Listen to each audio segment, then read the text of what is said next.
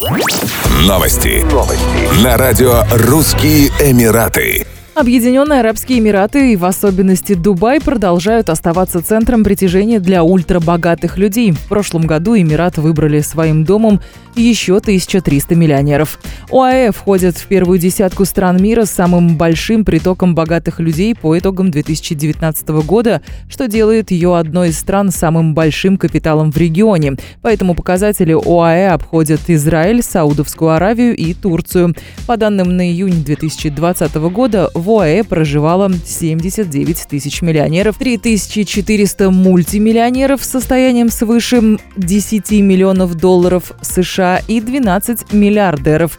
Их общее состояние составляет порядка 825 миллиардов долларов США или 3 триллионов дирхамов. Только в Дубае проживало на указанный период 49,5 тысяч миллионеров и 2300 мультимиллионеров, совокупный капитал которых составлял 490 миллиардов долларов США.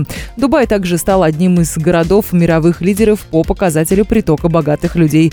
За последние 20 лет ОАЭ стали одним из самых больших в мире реципиентов для мигрирующих миллионеров. За последние 10 лет на территорию страны переехало свыше 25 тысяч ультрабогатых людей. Многие из них из региона Ближнего Востока, Индии и Африки. Богатых людей привлекает в ОАЭ статус безопасной гавани, высокие доходы, качественное здравоохранение, низкие налоги, развитая бизнес-среда, возможности для шопинга, а также наличие большого количества элитных квартир, вилл и международных школ. Эмиратская гостиничная группа Алип Госпиталити начнет свою экспансию на рынок Ближнего Востока с открытия первого отеля в Дубае в 2021 году. Независимая группа берет отели в управление напрямую от владельцев и договаривается о партнерстве на условиях франшизы с ведущими мировыми брендами. В Дубае отель группы будет расположен на главной магистрали рядом с созданием Музея будущего.